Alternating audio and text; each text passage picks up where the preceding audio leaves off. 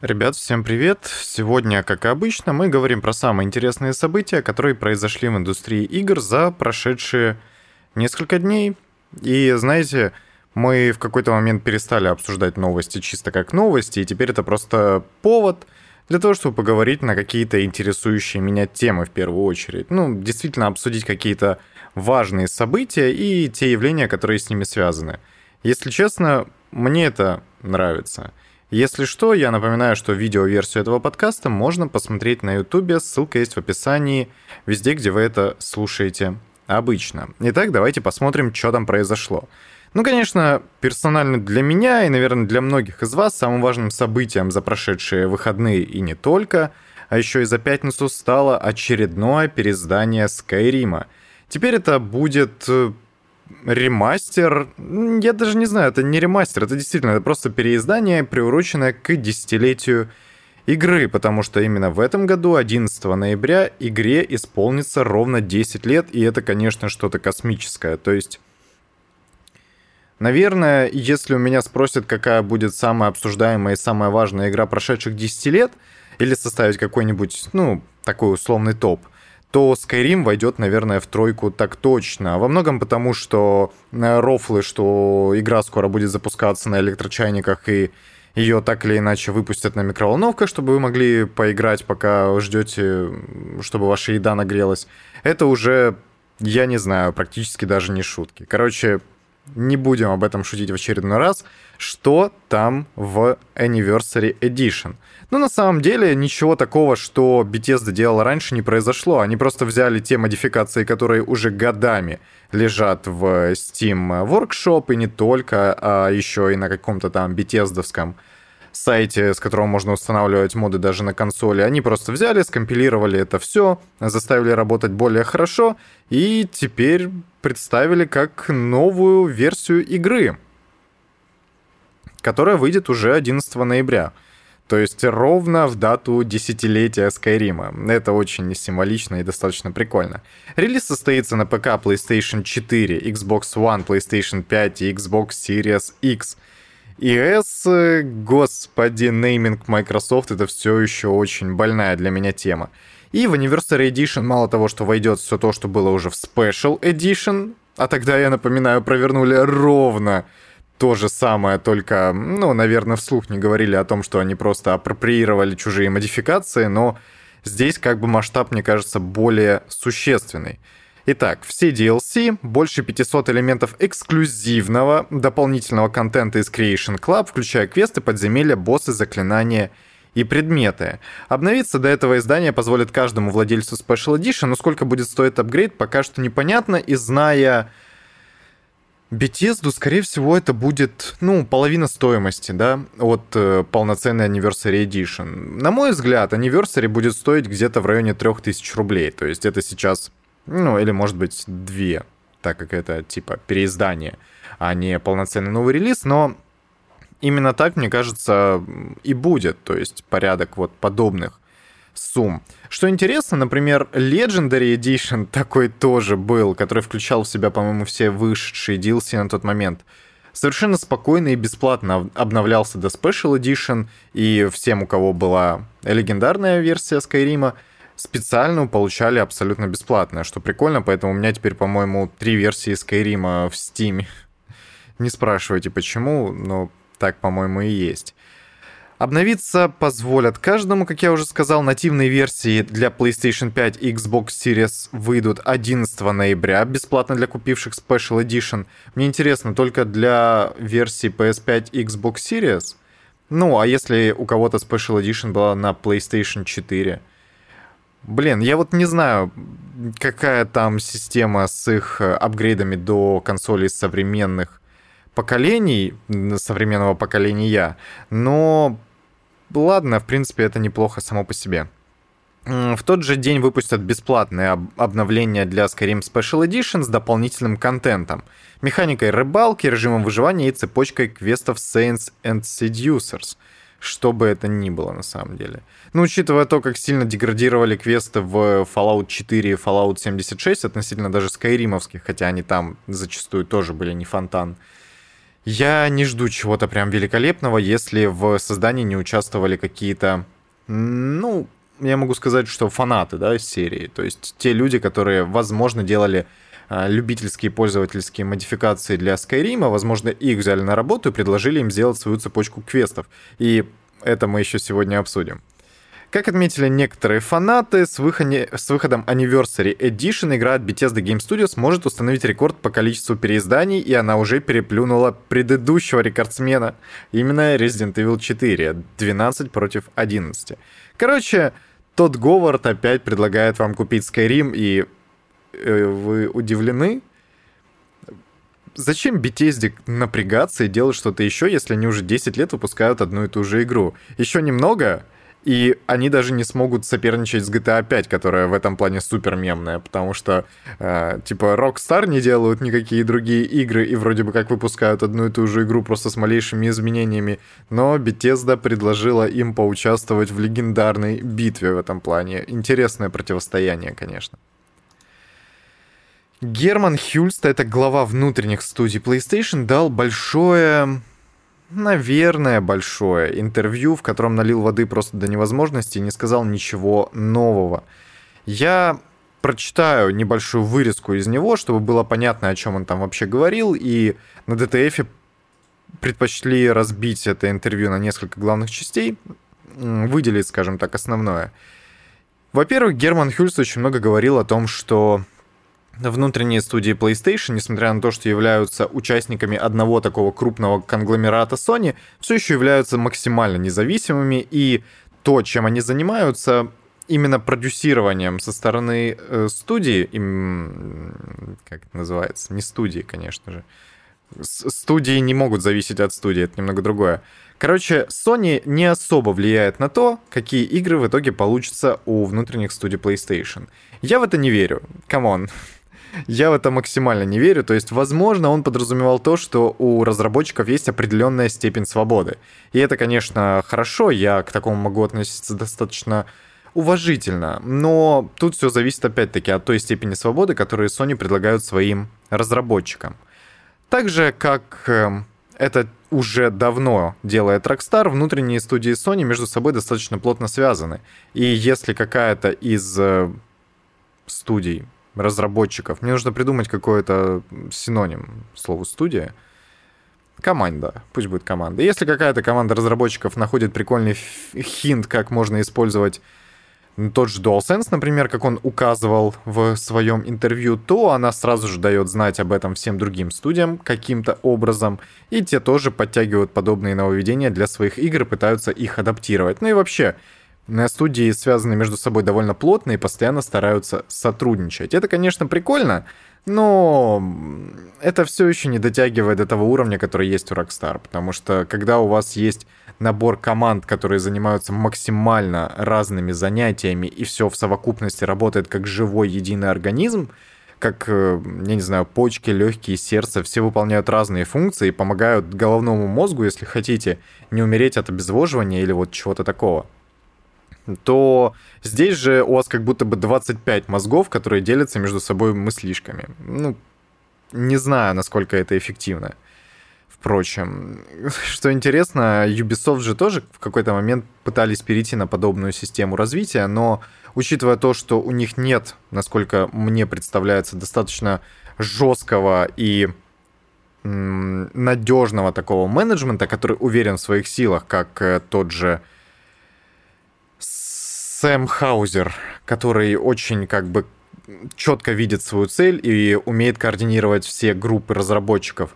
Получается очень плохо, потому что Assassin's Creed 3, по-моему, была результатом такого, такого производственного процесса, и, как вы помните, получилось довольно скверно, потому что составные части между собой складывались довольно хреново, характеры персонажей очень сильно различались, потому что в студии в Сингапуре, например, Assassin's Creed, ой, как далеко я ушел, но про это я сказал еще раньше. Видят главного героя не так же, как э, студия в Монреале, и поэтому основная линейка квестов и дополнительные квесты могут быть просто противоположны по характерам. И Конечно, Sony в этом плане работает не так, и они все-таки делятся какими-то более глубокими наработками в плане движков, плане каких-то ассетов и моделей, и, как я уже сказал, базовых фич э, с тем же DualSense и базовой работы PlayStation 5. Вот, короче, я думаю, вы поняли мою мысль. Следующее, что он отметил, что Япония, ну, как и всегда, является очень важным рынком для компании, но, на мой взгляд, это абсолютно не так. Sony уже давным-давно не является японской командой, японским конгломератом, потому что это интернациональная компания, намного более американизированная в какой-то степени даже, чем Microsoft. Почему Sony и PlayStation так непопулярны на территории Японии, мне мне непонятно. То есть тут нужен какой-то прям серьезный research, но если даже игры Microsoft оказываются популярнее, чем э, некоторые, большинство игр PlayStation, даже внутренних студий, которые являются хитами и суперэксклюзивами, я не понимаю. То есть, э, на мой взгляд, конечно, да, Nintendo Switch, он всем очень сильно,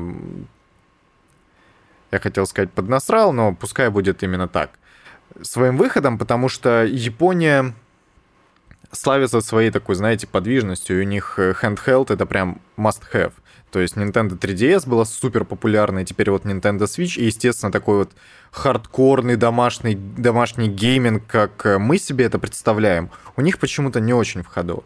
И мне понравилось, в комментариях привели интересную статистику о том, что сейчас продажи иконической серии Final Fantasy, которая вообще вот плоть, плоть от плоти PlayStation, упали ниже показателей э, второй или третьей части, которая выходила на NES. А как вы понимаете, распространение консолей, интернета и игр и удобство именно гейминга в те времена, в конце 80-х, было намного-намного ниже, чем сейчас. И если Final Fantasy, которая, ну, максимально направлена на японский рынок, не так хорошо продается, как могла бы, то Герман Хюльст очень много лицемерит в этом. Поэтому, да, они могут заявлять о том, что Япония это очень важный рынок, но на деле это оказывается совершенно не так. Что уж говорить о том, что Team Japan в прошлом году расформировали, которая работала в PlayStation, по-моему, с конца там 90-х годов. Больше 20 лет. Я могу ошибаться, но вот у меня почему-то именно такие ощущения, что они уже очень-очень долго вместе, и это для меня непонятно абсолютно.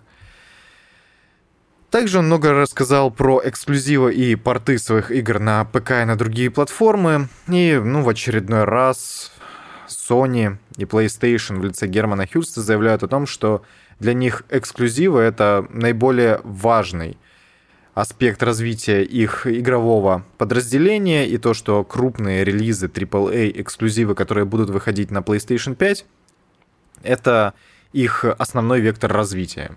И то, что игры выходят на ПК впоследствии, это типа окей, но если вы купили консоль, то не расстраивайтесь, что игры потом будут выходить где-то еще. Это типа нормальная практика для Sony в данный момент. Я не знаю, как к этому относиться. Потому что у меня никогда не бомбило из-за того, что какая-то классная игра, которая доступна только на PlayStation, выходит на ПК, допустим, спустя два года. Тот же Horizon Zero Dawn.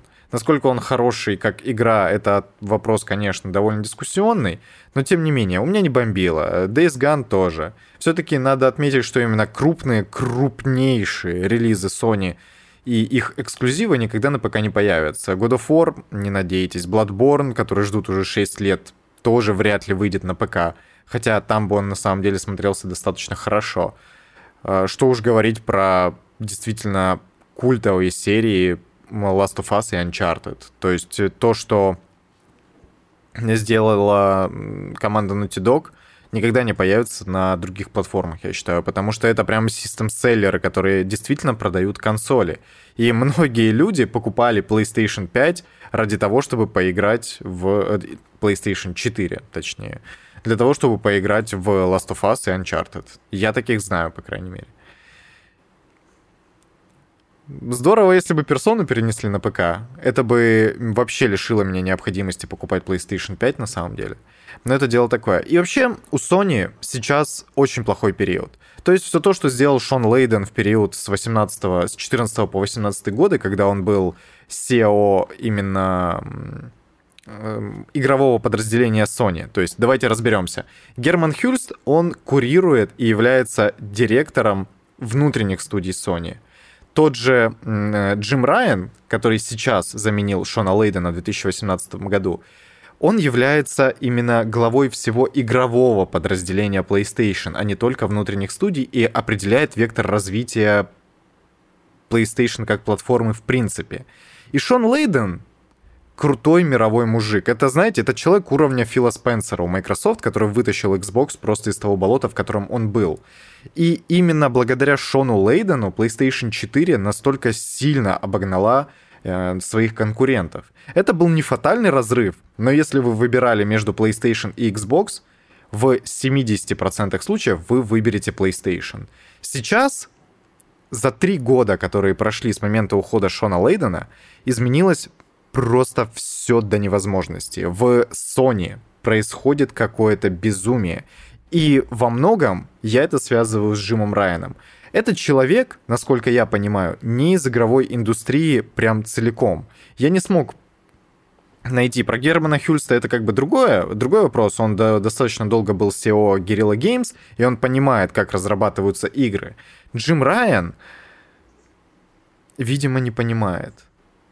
Ну, то есть Шон Лейден, у него была очень классная позиция. Он э, как-то высказался по поводу того, что, а, вы знаете, сейчас облачный гейминг набирает популярность, но я считаю, что хардкорный геймер — это железки, которые вы подключаете к своему телевизору. Поэтому даже если PlayStation когда-то и станет облачным сервисом, и наши игры, возможно, будет подключить э, через какую-нибудь маленькую коробочку и играть просто вот так — я к этому не стремлюсь и хочу, чтобы вы получали удовольствие вне зависимости от того, есть у вас интернет или нет.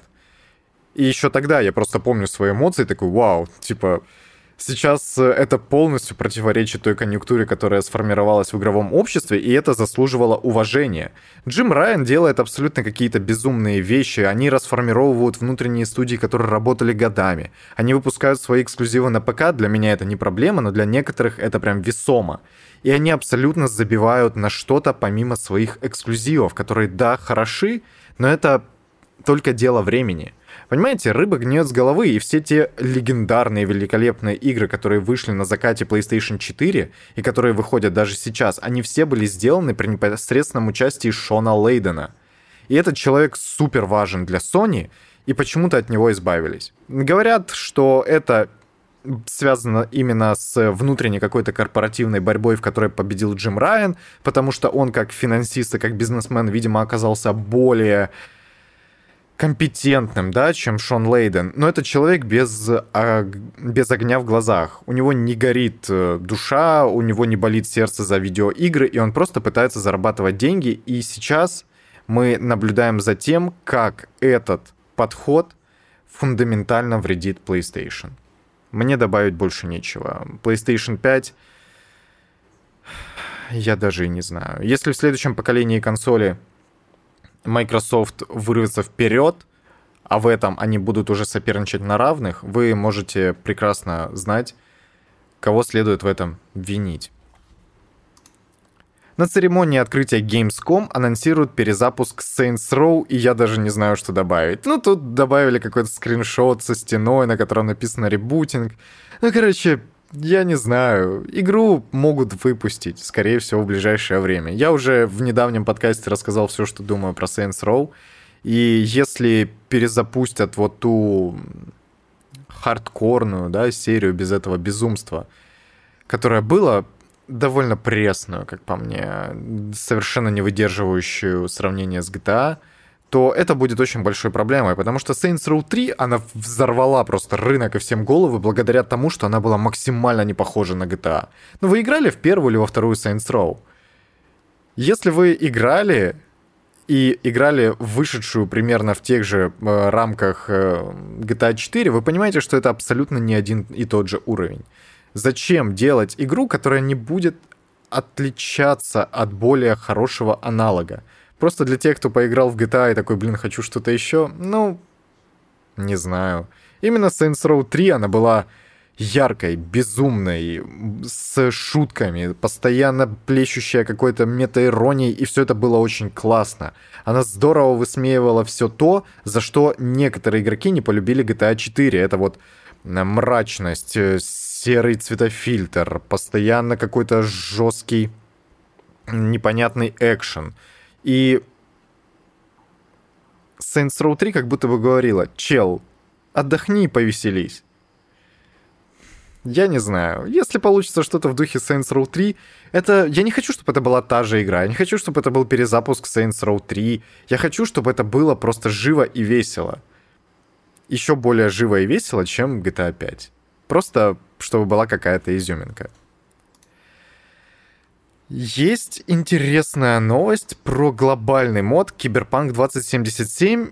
И тут будет еще одна новость прямо сразу после этой. И я сейчас озвучу, что это вообще будет интересного, и потом мы обсудим это более предметно вместе с другой новостью. Итак, пользователь Nexus Mods выпустил мод, как бы это ни было удивительно, который вносит огромные фундаментальные изменения в Киберпанк 2077. Во-первых, баланс, который в Киберпанке был сломан просто до безумия, где под конец игры вас ваншотают практически игроки, э, точнее, противники с одинаковым с вами уровнем, это было что-то прям просто безумное. Я помню, как под самый конец я зачищал какой-то аванпост, э, просто перезагружаясь постоянно, потому что внезапно получал там порцию дамага, которая просто несовместима с здоровьем. Это при том, что я был отлично заряжен и отлично прокачан и использовал ту же тактику, которая работала всю игру до этого. Ну, короче, это было очень неприятно. Изменил баланс, добавил несколько интересных особенностей для искусственного интеллекта, потому что это была очень большая проблема киберпанка. Стелс в этой игре был полностью сломан именно благодаря тому, что болванчики были супер тупыми. Я когда-то еще делал ролик, э, посвященный тому, что киберпанк не так плох, как вам всем кажется, и вы его зря ненавидите, но вот даже против этого поспорить было просто невозможно. Это хорошо. Оружие изменилось, появилось ограничение на количество гранат, пусковая остановка стала наносить больше урона, это тоже все касается баланса. Алкоголь и еда получили три уровня качества, и теперь у них различаются эффекты. Вы можете использовать 24 препарата, чтобы использовать свои характеристики и способности. Видимо, новые. Это прикольно. И в игре изменили баланс боссов, брони, имплантов. Короче, если соберетесь играть в Киберпанк, первый раз или еще раз, я строго рекомендую попробовать этот мод, потому что он все-таки вносит э, очень важные изменения, которые улучшают игровой experience. И так играть, мне кажется, будет действительно приятнее и интересно. И сразу же вторая новость. Программист показал, как мог, мог бы выглядеть ремейк The Simpsons Hit and Run на Unreal Engine 5. Э, есть видос, я его подрублю, с вашего позволения. И Здесь будут какие-то кадры. Это не... Ага, да, вот теперь Симпсоны Hit and Run. Если вы помните, как выглядела игра в 2003 году, то то, что показал один человек, выглядит просто прекрасно. Он провел отличную работу. И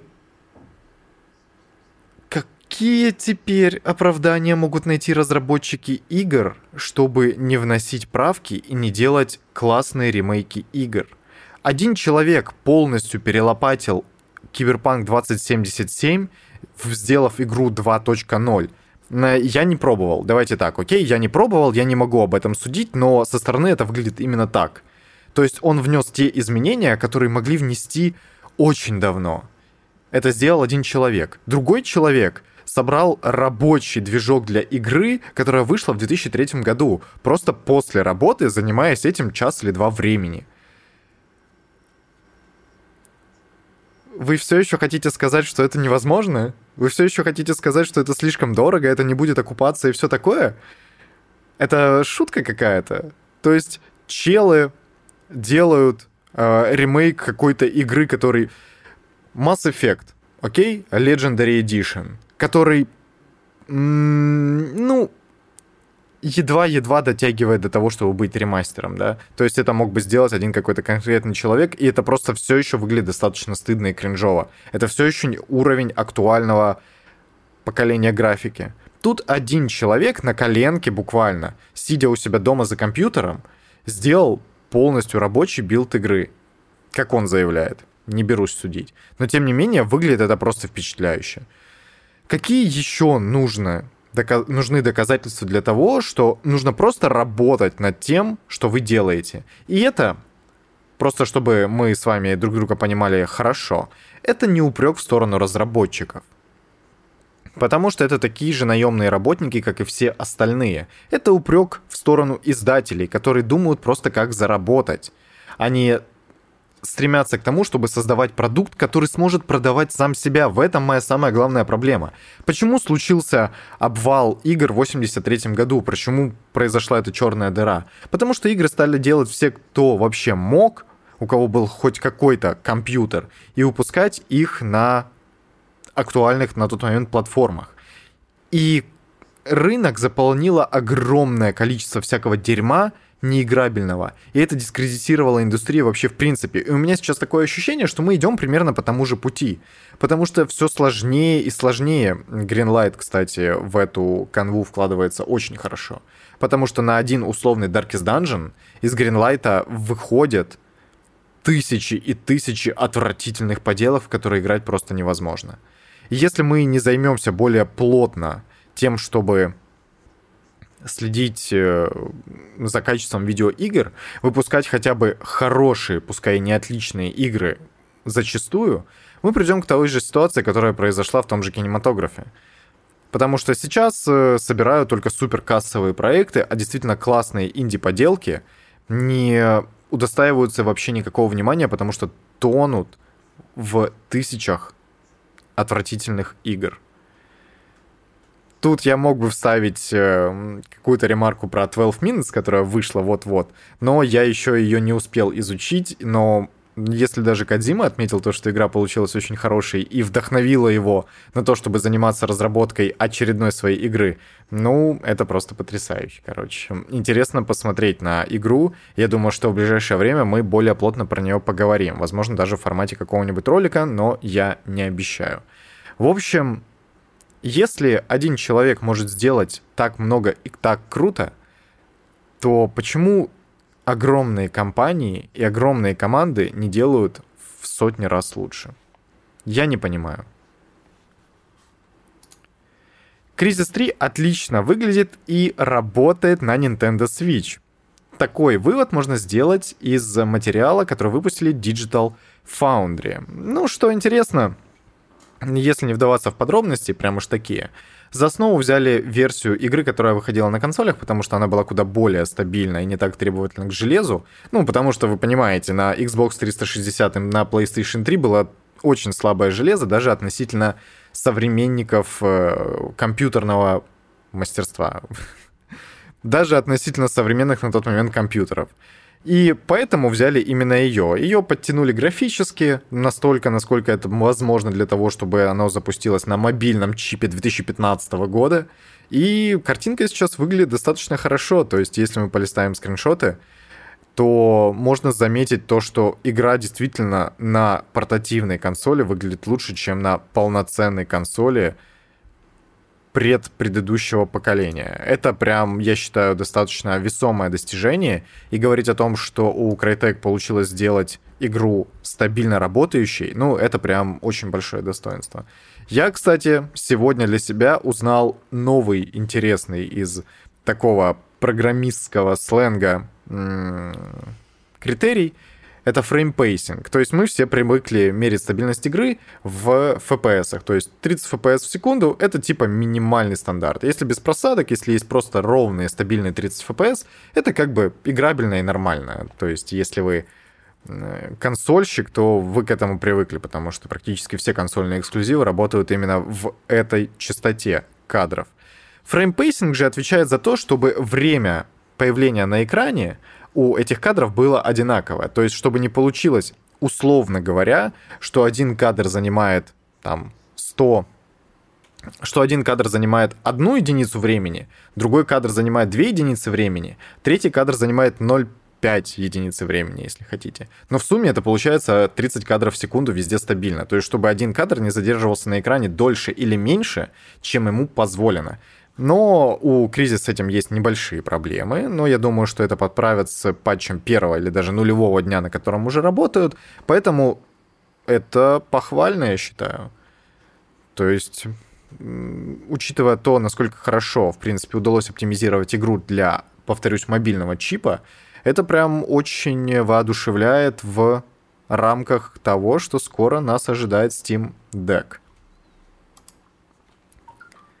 Ведущий сценарист модификации Лондон для Fallout 4 перешла работать в Bethesda Game Studios. Об этом написали на официальном Discord-сервере этого проекта. И знаете, я обожаю такие истории. Ну, типа, когда человек просто работает над тем, что ему нравится, а потом его зовут в крупную студию, я прям обожаю такие истории успехов, потому что это добавляет мотивации э, что-то делать, потому что тебя всегда может заметить кто-то, если ты выполняешь свою работу максимально качественно. Это очень здорово. Чему была посвящена эта модификация, абсолютно плевать. Ну, то есть это был такой мост между первой и второй частью Fallout э, и рассказывал про события, которые разворачивались в Лондоне. Но, знаете, это мне напоминает ту историю про модификацию для Скарима Фальскар. Если помните, она вышла, наверное, лет 6 или 5 назад. А, давно, короче, довольно. И над ней два года трудился один школьник. Родители были настолько воодушевлены тем, что он э, этим всем занимается, что позволяли ему даже в школу не ходить моментами.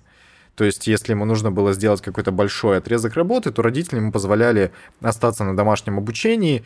И респект таким родителям, на самом деле, которые поддерживают э, энтузиазм своих детей. Это круто, это лайк. Вот, лайк, лайк, лайкос. И знаете, тогда парня заметили после того, как вышел Falskaar, а модификация получилась хорошей, но заметно, что любительской, да, то есть заметно, что не работала не целая команда, а один конкретный человек, и это был даже школьник, и она рассказывала про события, которые разворачиваются на, по-моему, отдельном острове, я ее проходил, и как бы, ну, типа, да, это не уровень Скайрима, Скайрима, но как доп. контент это получилось довольно прикольно. То есть, чтобы вы понимали, там даже диалоги были озвучены. Они, конечно, были озвучены максимально пафосно, и актеры, а точнее друзья этого школьника, не совсем понимали, как нужно озвучивать своих персонажей, и поэтому они всегда звучали очень одинаково и чересчур пафосно. Но получилось все равно очень здорово, потому что я прям в восторге был от э, того, что это сделал один паренек, который, ну, если хотите, младше, чем я был на тот момент. И его позвали работать в Bethesda Game Studios. И зачем они это сделали? Тут два возможных варианта. То есть, я не могу сказать, что это было прям, типа, громкое такое событие, прям с помпой. Возможно, они это сделали для пиара, потому что в нашем сообществе видеоигровом такие истории любят, как ни крути. Но тогда на это никто особо внимания не обращал, и парня просто взяли, потому что он делал классную работу, вот и все. И в нем увидели потенциал. И тут то же самое. Девчонка Стефани Захиаридис работала над этой модификацией в свободное от работы время. Она была ведущим сценаристом, по-моему. И сейчас ее позвали работать в Bethesda разрабатывать, возможно, тест 6 или даже Fallout 5 или, возможно, что-то другое. Короче, это просто очень круто. Если вас это не вдохновляет, то, блин, что с вами не так? American McGee опубликовал сценарий Элис Asylum. Геймдизайнер планирует дорабатывать его вместе с фанатами, и тут даже в заголовке огромное количество проблем. American McGee — это самый странный геймдизайнер, которого я вообще встречал, когда бы то ни было. Потому что этот человек сделал Алису в двух частях, великолепную Алису. Но он сделал и огромное количество какого-то просто невыносимого трэша. Его игры по сказкам братьев Грим, я в них никогда не играл, и мне достаточно было просто скриншотов для того, чтобы сказать, что нет, спасибо. После Алисы я очень вдохновился и хотел поиграть в другие игры Американа Маги. Но благо, что я этого никогда не сделал. Тот же Bad Day LA, несмотря на то, что он претендовал на некоторую такую суперироничность, да, высмеивание каких-то трендов и канонов того времени, получилась отвратительной игрой, которая не выполнила никаких обещаний из тех, что давал American Маги. American Маги это такой Питер Мулинье на минималках, да, у Мулинье была одна игра, это Годус, по-моему, или не Годус. Короче, которая в 94 году вышла, еще там совсем старая, про... Нет, не Годус. Про то, что ты строишь свою империю зла где-то в подземелье, у тебя там миньоны бегают. Ну, если что, напомните где-то. И после этого он, по-моему, не сделал ничего толкового. Фейбл же он, не он сделал. Сейчас, извините, это важно.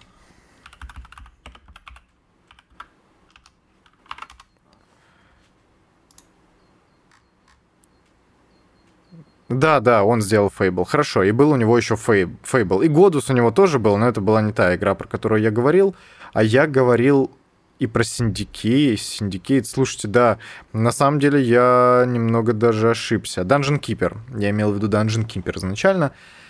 Он сделал достаточно много хороших игр, но их э, связывает между собой все одна и та же вот важная характеристика, то, что он никогда не выполнял своих обещаний. То есть вот он, э, это такой геймдизайнер, который работает немного сверх контекста, да, он пытался разрабатывать игры, которые не попадают в стандартные каноны видеоигровых жанров на данный момент. И вот American Magi, он примерно такой же, но менее пафосный, то есть у него за душой нету Фейбла, у него есть только вот Алиса. И Dungeon Keeper он тоже никакой не разрабатывал. При этом сценарист он ну, такой себе. То есть с Алисой ему очень хорошо помогали, и это заметно. Там, где ему не помогали, а это Bad Day LA, получался какой-то просто безумный трэш. И вот сейчас он решил обратиться к фанатам для того, чтобы создать сценарий Алисы вместе.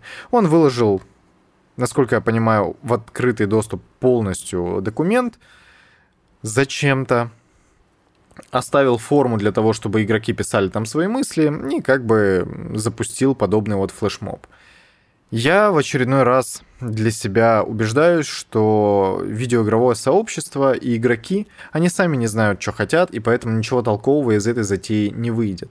Собирать фидбэк — это важно, но еще более важно правильно работать с этим фидбэком. Уметь отличать э, толковые идеи от сумасбродного вообще какого-то бреда, даже если на этом настаивают большинство. Таких примеров было уже огромное количество, когда разработчики пошли против фанатов. Max Payne 3. Вот вам пример. А, Rockstar решили побрить Макса, перевести его в Бразилию, услышали просто какой-то космический фанатский вой о том, что где волосы, где нуар, где снег, где Нью-Йорк. А получилась отличная игра, просто великолепная. И если прислушиваться к фанатам, особенно таким, знаете, ярым фанатам серии, которых меньшинство, но которых слышно больше всего, получится просто какое-то безумие. Asylum для меня игра загадка. Я не верю в то, что у, Муль... Э, у Мулинье, у Маги получится создать еще одну хорошую игру. Потому что Asylum овеяна слишком большим количеством проблем. Маги про нее рассказывал в один момент, что она уже практически готова. В другой момент он рассказывал, что сейчас он договаривается с издателем. В третий момент, хотя это, может быть, касается не Asylum, а какой-то другой Алисы, я уже настолько запутался в этом всем, что просто не понимаю. У него были какие-то терки с EA по поводу э, торговой марки. То есть она принадлежит как бы э, American Маги, его студии Spice Horse, по-моему. И все было бы неплохо, но он договорился о выпуске следующей части вместе с EA, по-моему. И они начали, типа, ему вставлять палки в колеса, хотя во что там можно было вставлять палки, учитывая то, что ничего на тот момент еще не было готово. И он от них типа ушел и начал разрабатывать другую какую-то игру, потому что по контракту он должен был все наработки оставить у издателя, у EA.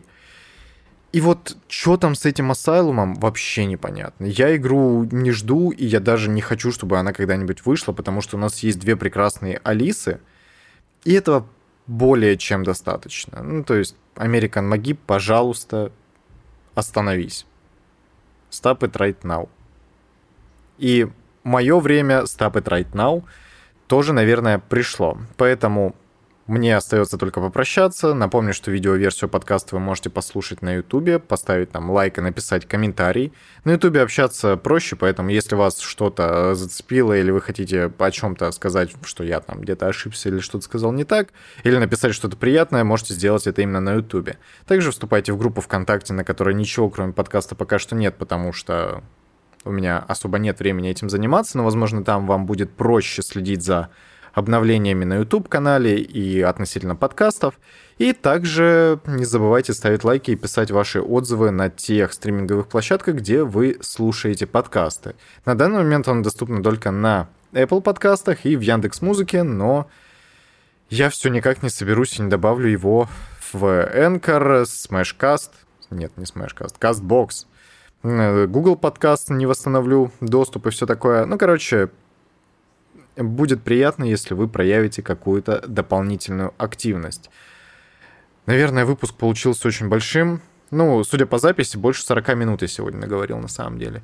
Поэтому увидимся и услышимся не завтра, но через пару дней. Пока-пока.